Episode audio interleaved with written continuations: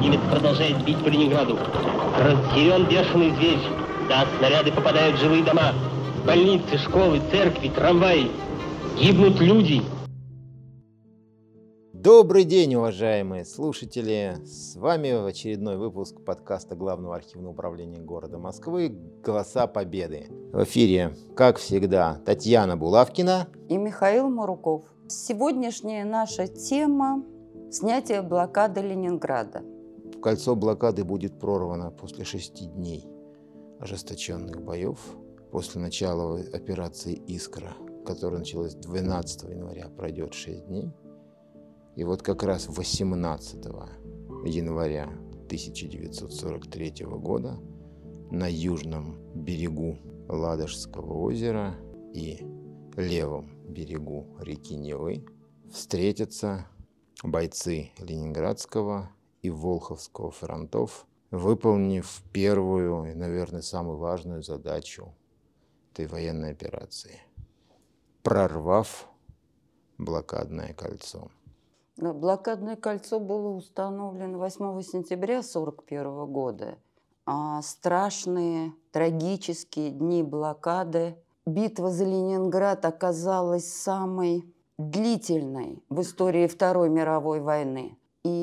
Я вот прошлый раз, Михаил, вас настойчиво не один раз спрашивала, а правда ли, что Гитлер принял решение стереть с лица земли Ленинград? чем больше изучаешь историю, чем больше знакомишься с блокадой Ленинграда, тем более ясно понимаешь, что дело даже не в том, что разрушить город, а решение было принято немецким командованием прекратить штурм, взять в кольцо город, а пресечь все попытки снабжения продовольствием – тем, чтобы мирные жители, а наверняка разведка знала немецкая, что большая часть жителей это были дети и старики в Ленинграде, что они будут обречены на медленную и мучительную смерть. Плюс бомбардировка артиллерии всех калибров, плюс бесконечные воздушные бомбежки. То есть шансов у ленинградцев выжить не было никаких. 20 октября 2022 года Санкт-Петербургский городской суд признал действия, совершенные немецкими оккупантами и их пособниками во время блокады Ленинграда, военным преступлением, преступлением против человечности и геноцидом национальных и этнических групп, представлявших собой население СССР, народов Советского Союза – Михаил, почему блокада Ленинграда была признана геноцидом? Можно сказать, что в данном случае речь идет о решении внутреннего гражданского суда субъекта Российской Федерации, направленного, принятого во многом с, если хотите, историко-просветительскими целями. А почему Поскольку... так поздно? Почему в 22 году, если ну, учесть, вообще-то, лет прошло? Вообще-то блокада Ленинграда была признана военным преступлением еще Нюрнбергским процессом и преступлением против человечности. И, в общем-то, во всей и советской, и западноевропейской историографии, ну, за исключением, разумеется, мемуаров э, немецких офицеров и генералов, которые участвовали в блокаде Ленинграда, мнение было однозначным. Блокада была безжалостным, недопустимым Э, преступлением а против, почему в общем-то, тогда гражданского Петербургский населения. городской суд вернулся к этому вопросу? Ну, хотя бы для того, чтобы напомнить еще раз, э, больше, прежде всего нашим согражданам, о том, что в той войне ставки были несколько выше, чем жизнь. Потому что действительно по имеющимся документам которые были захвачены в свое время уже после, естественно, снятия блокады Ленинграда и относились, в общем-то, к сфере деятельности командования военно-морского флота Третьего Рейха, то есть командования Криксмарины, документы обмена, информационного обмена командования флота и сухопутных войск. Были обнаружены в том числе и документы, из которых следовало, что непоколебима решимость фюрера сравнять Ленинград и Москву с землей. И то, что осенью 1941 года германские войска и их союзники, в том числе их союзники из демократической и совершенно не фашистской Финляндии планировали и осуществляли действия, которые потом всем миром были признаны военным преступлением. Ими был взят в осаду крупнейший город. На тот момент Осада Ленинграда сколько? это осада Ленинграда это крупнейшая вообще-то военная блокада в военной истории человечества, поскольку почти практически четырехмиллионник оказался в блокаде. При том, что действительно из-за особенностей социальной и полувозрастной структуры населения Ленинграда очень значительную часть тех мирных жителей, кто оказался в блокаде, практически половину, составляли старики и дети, поскольку по, именно по наличию этих возрастных категорий Ленинград, ну, наверное, был с одной стороны самым возрастным, с другой стороны самым молодым городом в СССР, превосходя даже Москву. Там было больше пенсионеров, чем в Москве, и больше школьников, чем в Москве. Вот. Поэтому так получилось, что бомбы, снаряды и блокада оказались обращены прежде всего против самых незащищенных категорий населения. Вермахт, а также его финские соратники, союзники и прочие там сателлиты – включая даже добрых католиков из испанской 250-й голубой дивизии. Для реализации этого замысла использовали вполне конкретные, жесткие, беспощадные методы. Город должен был быть блокирован, подвергаться ежедневным артиллерийским и авиационным ударам, и более того, ни в коем случае не должно было быть допущено попыток выхода гражданского населения из Ленинграда в сторону, по крайней мере, немецких, финских позиций. Там они должны были, они должны были быть, все эти попытки отражены. И ни при каких обстоятельствах не допускалось попыток выхода гражданского населения в сторону позиции осаждающих войск. А почему так? Не предусматривалась даже капитуляция города? Предусматривалось, но не предусматривалось э, снабжение населения. То есть живое население. То есть, если населению вольно спасаться, оно, оно может спасаться в тылы, в русские тылы, дезорганизуя их еще больше. Но у, у доблестного вермахта и его союзников нет средств, чтобы кормить гражданское население, понимаете ли, каких там русских. Поэтому судьба населения Ленинграда была в любом случае крайне трагична. И в распоряжении глав архива Москвы имеются убедительные аудиосвидетельства того, что оккупанты старательно, методично, с полной отдачей выполняли свою программу стирания Ленинграда с лица земли. Как известно, за период блокады на город было сброшено более 107 тысяч авиационных бомб, и по жилым, прежде всего, кварталам Ленинграда было выпущено более 150 тысяч артиллерийских снарядов. Ленинграду принадлежит э, неофициальный, но, может, уже теперь и официальный рекорд. Это единственный город на планете, по жилым кварталам которого стреляло орудие калибром 500 миллиметров. Была такая французская гаубица, трофейная, которую немцы доставили под Ленинград, и она должна была обстреливать, изначально она должна была обстреливать укрепление линии Зигфрида, да, но немцы нашли более безобидные, скажем так, цели.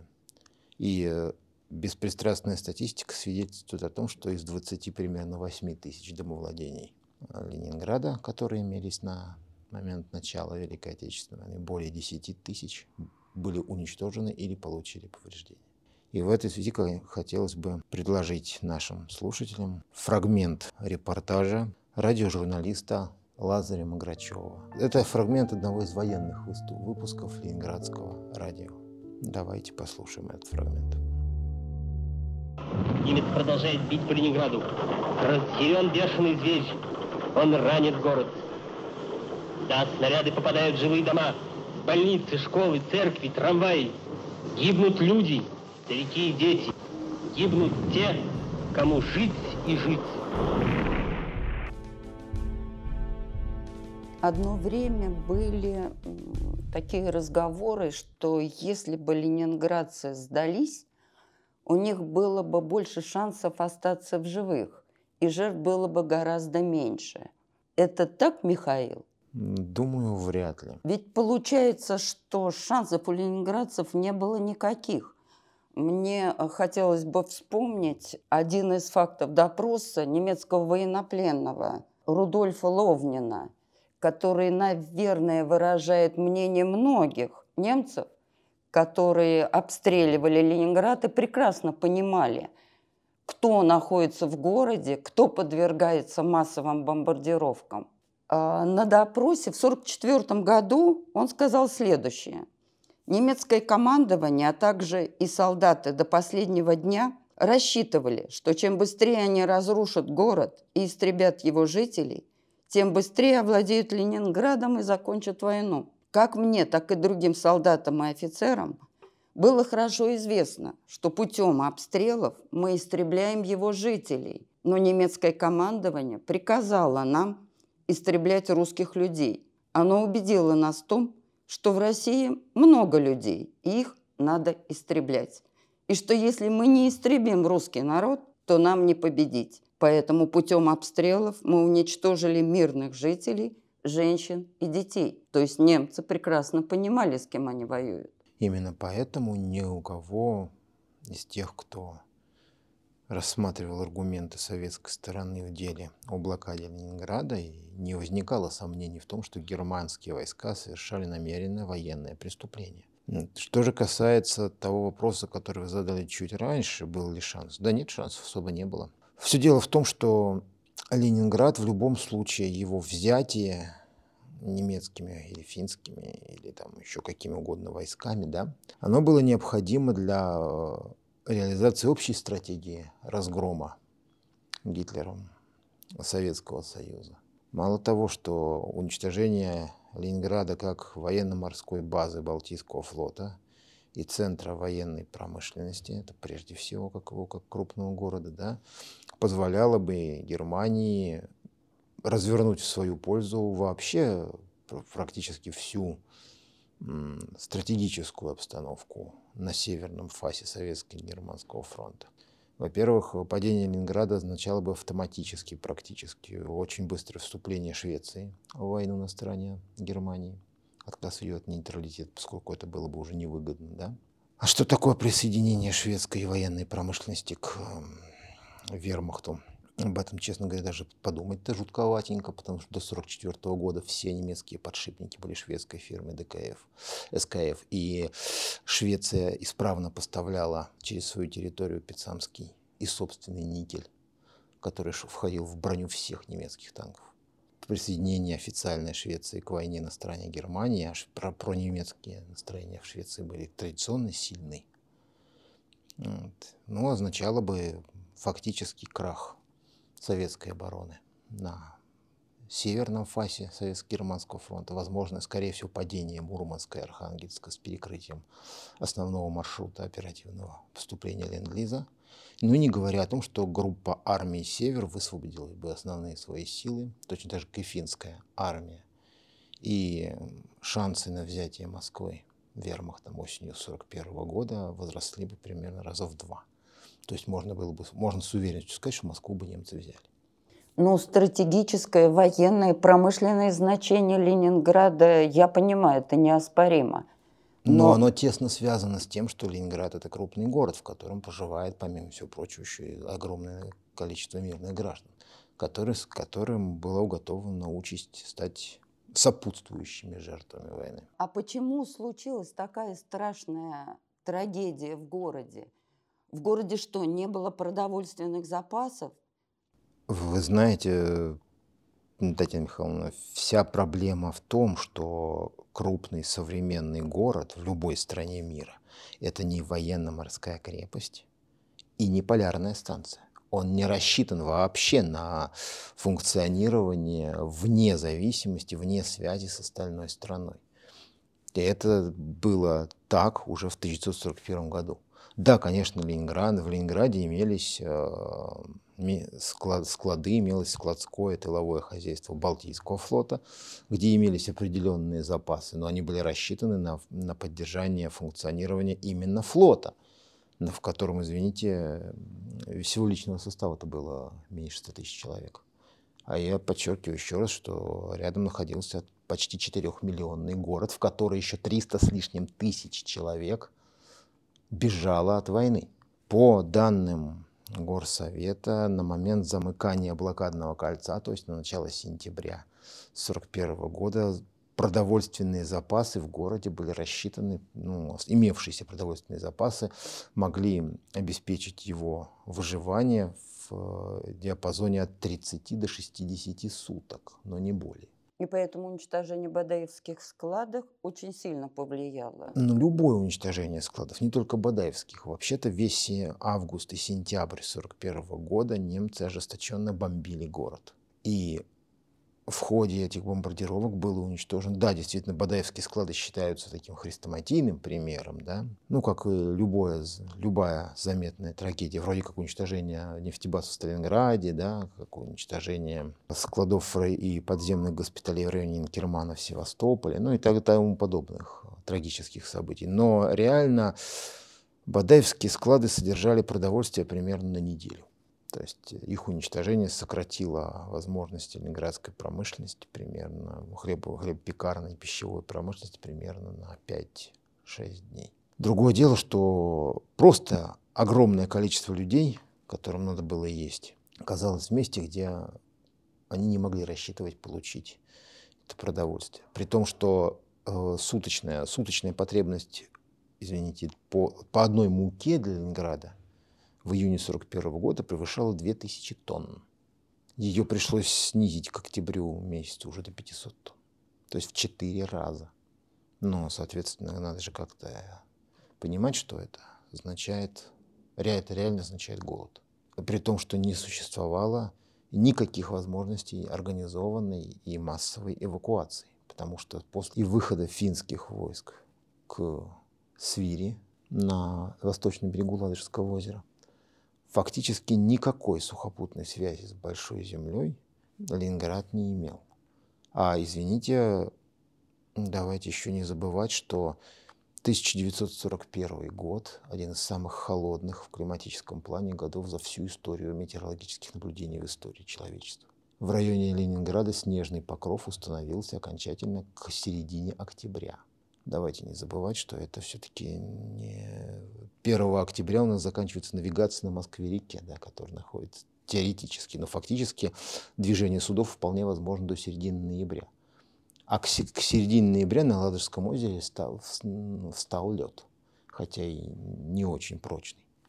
Это означает, что, и, и, что как раз осенью 1941 года и водный путь эвакуации был также нереальным, невозможным и не успели эвакуировать никакое количество ленинградцев? Нет, ну то, что более четверти миллиона человек удалось эвакуировать в первую волну эвакуации, и что удалось вывести 133 промышленных предприятия и 70 тысяч единиц оборудования, это, конечно, был великий подвиг то есть это было до того, как замкнули Но ну, это было фактически, это было до установления, фактически это было до установления трассы дороги жизни. То есть когда до того, как замкнули кольцо, и в первые месяцы после того, как кольцо замкнулось, но еще сохранялась мизерная возможность хоть как-то что-то проталкивать водным путем.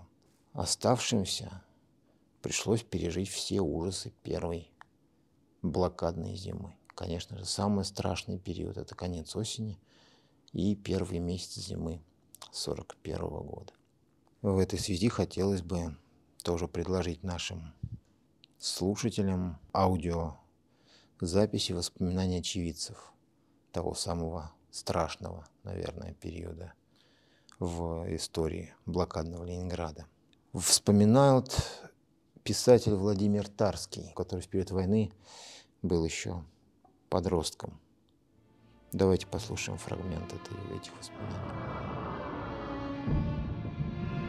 А мертвецы – это обычное совершенно дело. Там, где-то кто-то на ступеньках сидит, скорчившись. Кто-то вот вез саночки детские, так около саночек этих саночки стоят с этим самым трупом.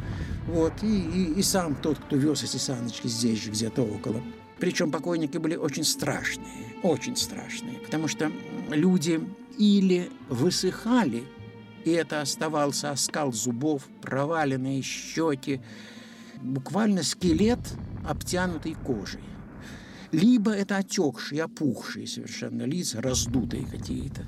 А на станции Пискаревка там просто-напросто ворвы вырытые, голова к ногам, ноги к голове, складывали тысячи и тысячи трупов, которые вывозили из Ленинграда. Вот там как раз и существует это самое мемориальное Пискаревское кладбище, где захоронено что-то больше полумиллиона человек. А, но ведь голодали, наверное, в Ленинграде не только мирные жители. Ведь Ленинград защищали краснофлотцы и бойцы Красной Армии. А запасов Ленинграда на них хватало? Нет, разумеется.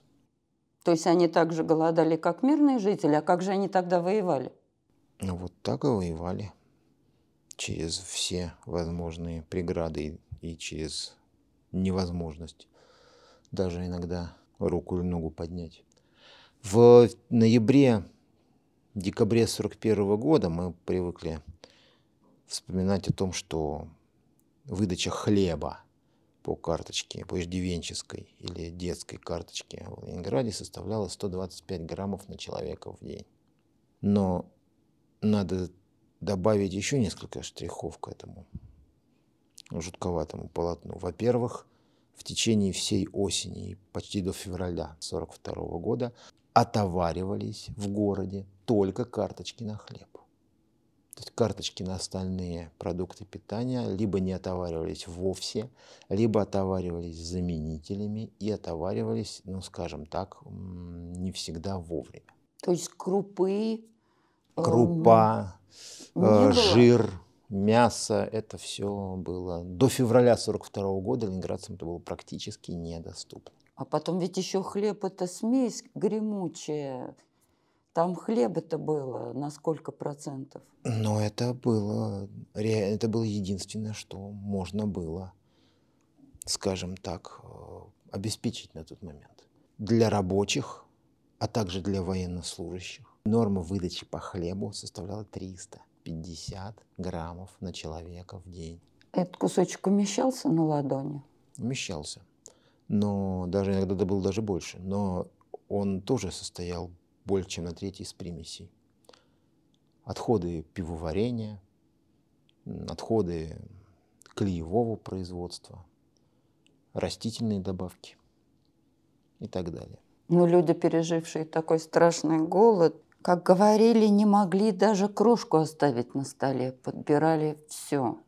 И это касалось в полной мере, кстати, и военнослужащих Красной Армии и Балтийского флота, потому что, конечно, они должны были получать определенные пайковые нормы, но фактически бойцы и командиры Красной Армии и Балтфлота смогли питаться так же, как их товарищи на других участках Советско-Германского фронта только начиная с весны 1942 года. Среди прочих аудиозаписей, которые имеются в распоряжении глав архива, есть несколько небольших фрагментов воспоминаний защитников Ленинграда, участников обороны города, о том, как было организовано питание, в том числе в войсках, в первый период Ленинградской блокады.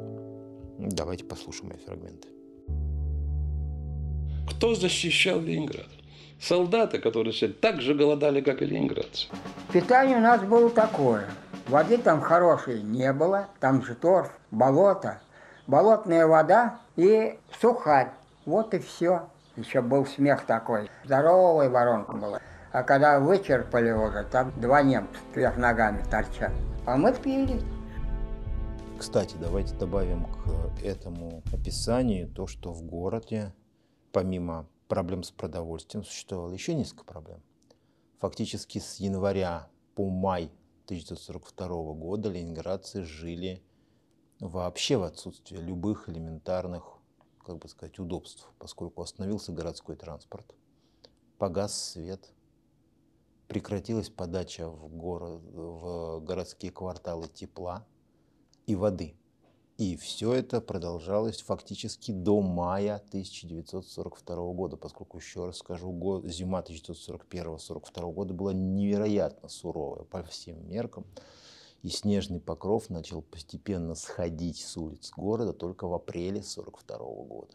Но отсутствие воды себе даже представить невозможно. А где ленинградцы брали воду? Ну, те, кто рядом с Невой жили, понятно. А остальные? Там же. Как? Плюс в колодцах Плюс где-то удавалось наладить снабжение. Очень большую роль сыграли промышленные предприятия города, которые продолжали работу. Большую роль сыграли корабли Балтфлота, стоявшие на Неве, которые на налаживали за счет своих механизмов прокачку воды в близлежащие кварталы. Но так или иначе основным источником воды для ленинградцев были водоемы, естественные водоемы города. Так что жизнь в первую блокадную зиму это был не только голод, это был еще и холод. Голод, холод, отсутствие водоснабжения, не работает канализация, не работает транспорт, постоянные артобстрелы, воздушные бомбардировки. А ленинградцев не удалось сломать.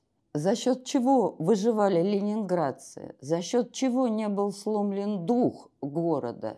Ведь все то, что перечислили, ну это просто невозможно себе представить. Без еды, без воды, без тепла. Это же нереально выжить в таких условиях.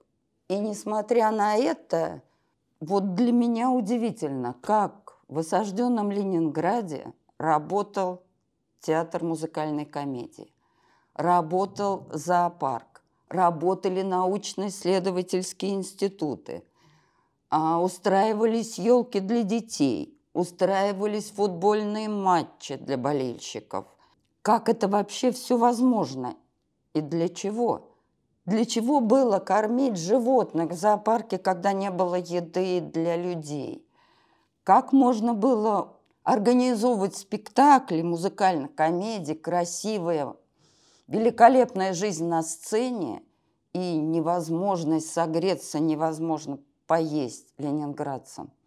Михаил, я действительно этого не понимаю. Возможно, именно благодаря такой деятельности ленинградцы смогли пережить все ужасы блокады. Потому что все очевидцы, участники тех событий вспоминают, что главным условием выживания в городе было сохранение интереса к жизни, было поддержание настроения боевого и, и поддержание, если хотите, человеческих качеств.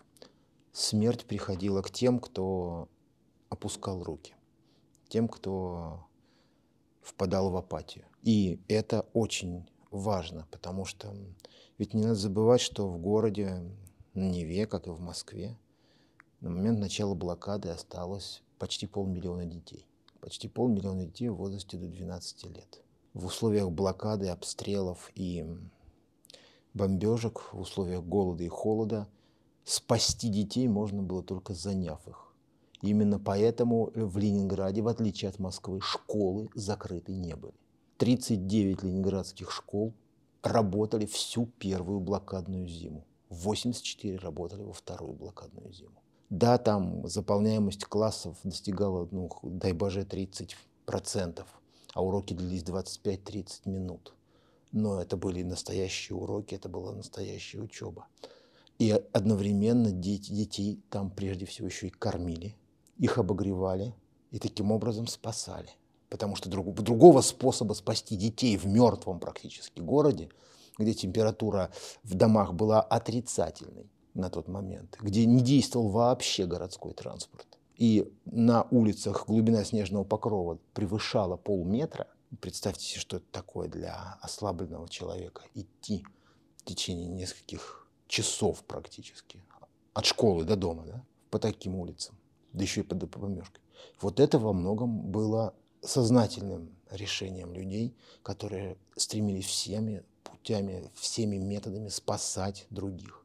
Организация тех же самых санаториев и профилакториев при всех городских предприятиях. Полный переход общественного питания в столовые и специальные орсовского типа э, общепитовские учреждения но это все-таки касается взрослых, детей взрослых тоже. детей, а и дети, детей которые тоже. лишились родителей, маленькие дети.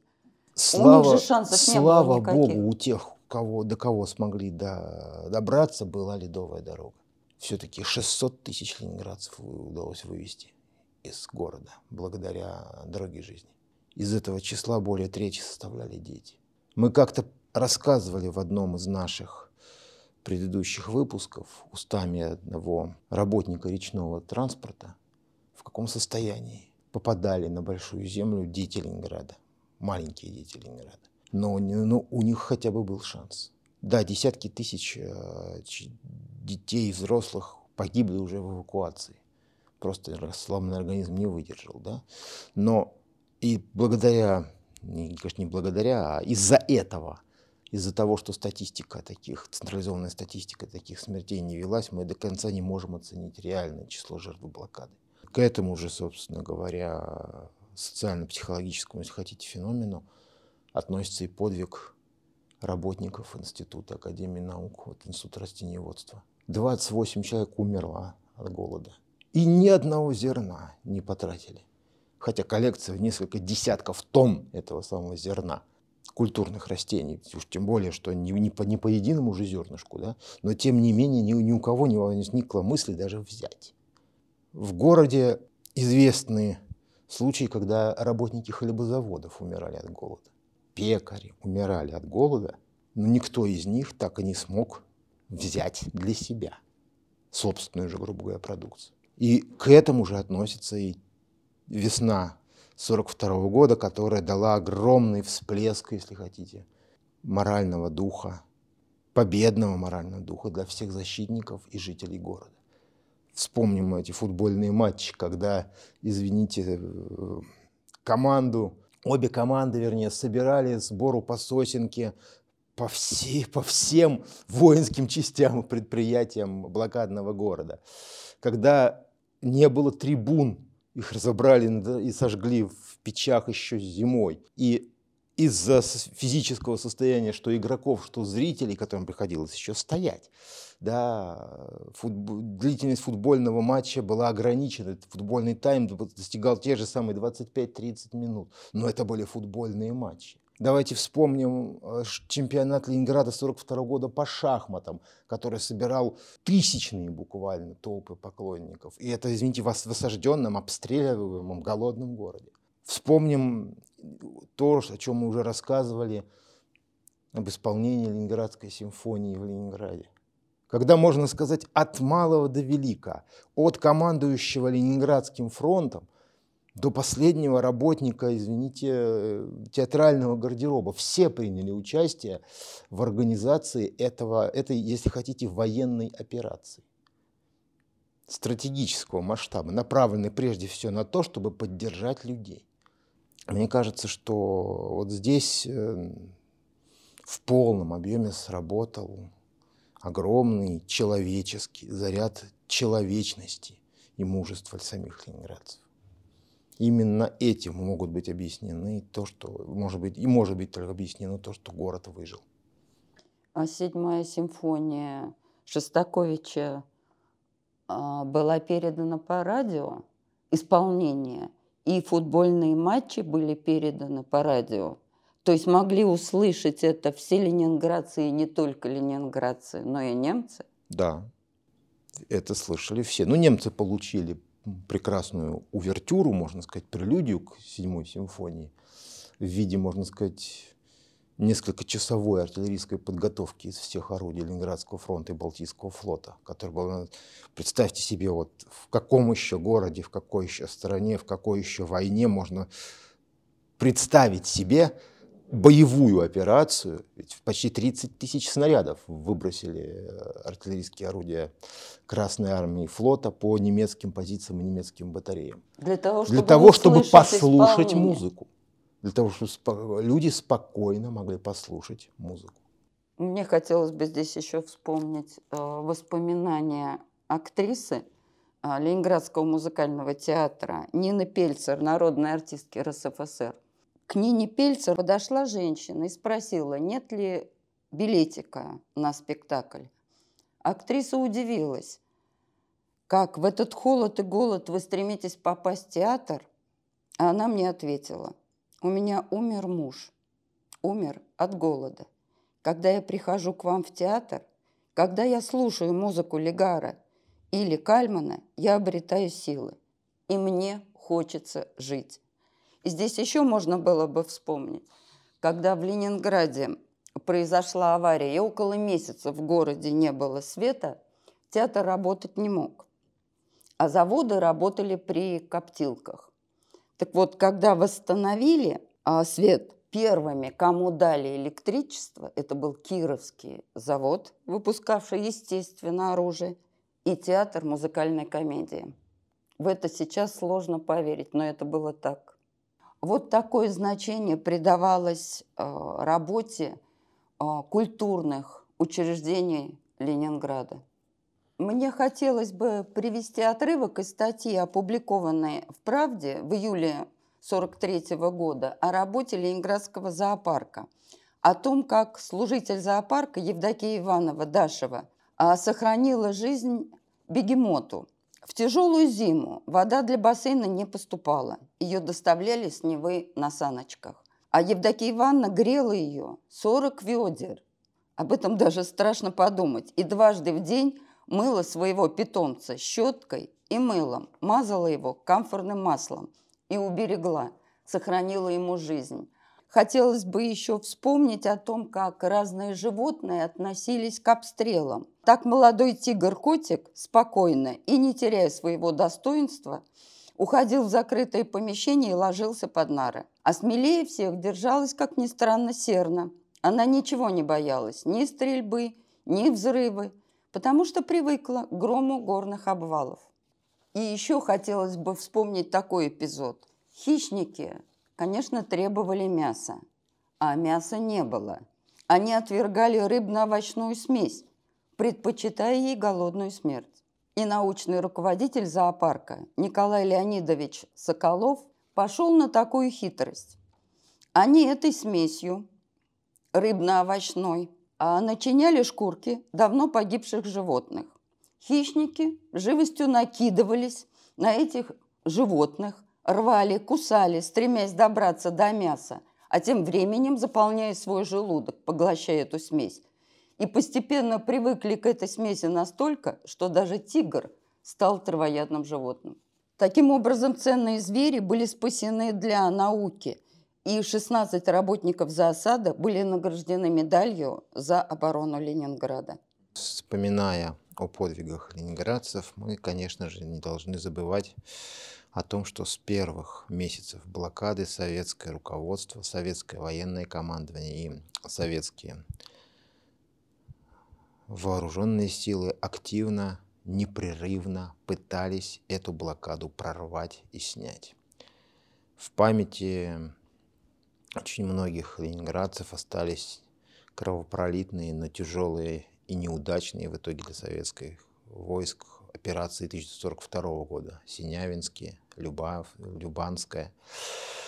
Но, тем не менее, в ходе этих отчаянных, далеко не всегда хорошо подготовленных и проводившихся атак удалось создать плацдармы для того, чтобы организовывать с них в дальнейшем более успешные боевые действия. И одним из таких плацдармов на левом берегу реки Невы в полосе действий Ленинградского фронта стала знаменитая Невская Дубровка. Место, от названия которого веет жутью до сих пор – и тем не менее, этот крошечный район, крошечный плацдарм на вражеском тогда берегу, берегу реки Невы был одним из тех пунктов, где до Большой Земли расстояние было меньше других. Именно поэтому Красная Армия удерживала этот плацдарм и вела постоянные бои за его расширение и улучшение. И в этой связи хотелось бы предложить нашим слушателям послушать уникальную запись. Это очередная запись одного из репортажей героического ленинградского радиокорреспондента Лазаря Маграчева. И ценность ее для нас тем больше, что сделана она на передовой, как раз на плацдарме под Невской Дубровкой. Давайте послушаем ее. Вот репортаж с места боев у Невской Дубровки. Все кругом сотрясается от гула. снаряды рвутся.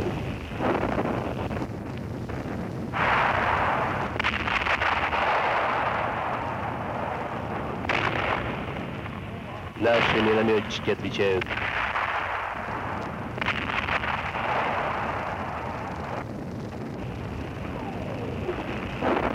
Вдали танки показались. Двенадцатая атака за последние сутки. Враг бешено рвется вперед. Путь ему прегражден. Вы слышите? Это наши пошли в контратаку. День и ночь бушует смертный бой на подступах к Ленинграду. Еще один фрагмент этого же репортажа. Он как нельзя лучше передает настроение бойцов, оборонявших Ленинград, и их надежду на обязательную, неизбежную победу в самом ближайшем будущем. Это фрагмент интервью с, со старшим сержантом Николаем Гуськовым, одним из участников боев на плацдарме. Интервью было взято буквально через несколько минут после окончания очередного боя. И, наверное, тема, но тоже ценнее. Это прямая речь человека, который сражался за Ленинград. Мои товарищи, идут у нас горячие. Немец крепко цепляется за каждый клочок земли. Но мы его все равно вышибем. Каждый солдат сейчас забыл об устали и силу чувствует в себе богатырскую. Мы бьем немца крепко. Завтра будем бить еще сильней. Так велели сказать мне по радио бойцы моего подразделения. Хватит немцу поганить ленинградскую землю. Пришла пора. Мы можем и должны уничтожить фашистскую мразь. Жизни не пожалеем, от своего добьемся. Это говорил старший сержант Николай Гуськов. Тема возвращаюсь я сейчас в окопы. Сегодня ночью будут жаркие дела. В следующей части нашей беседы мы продолжим разговор о боевых операциях под Ленинградом и, в частности, расскажем о планировании и проведении операции «Искра», операции по прорыву блокады Ленинграда.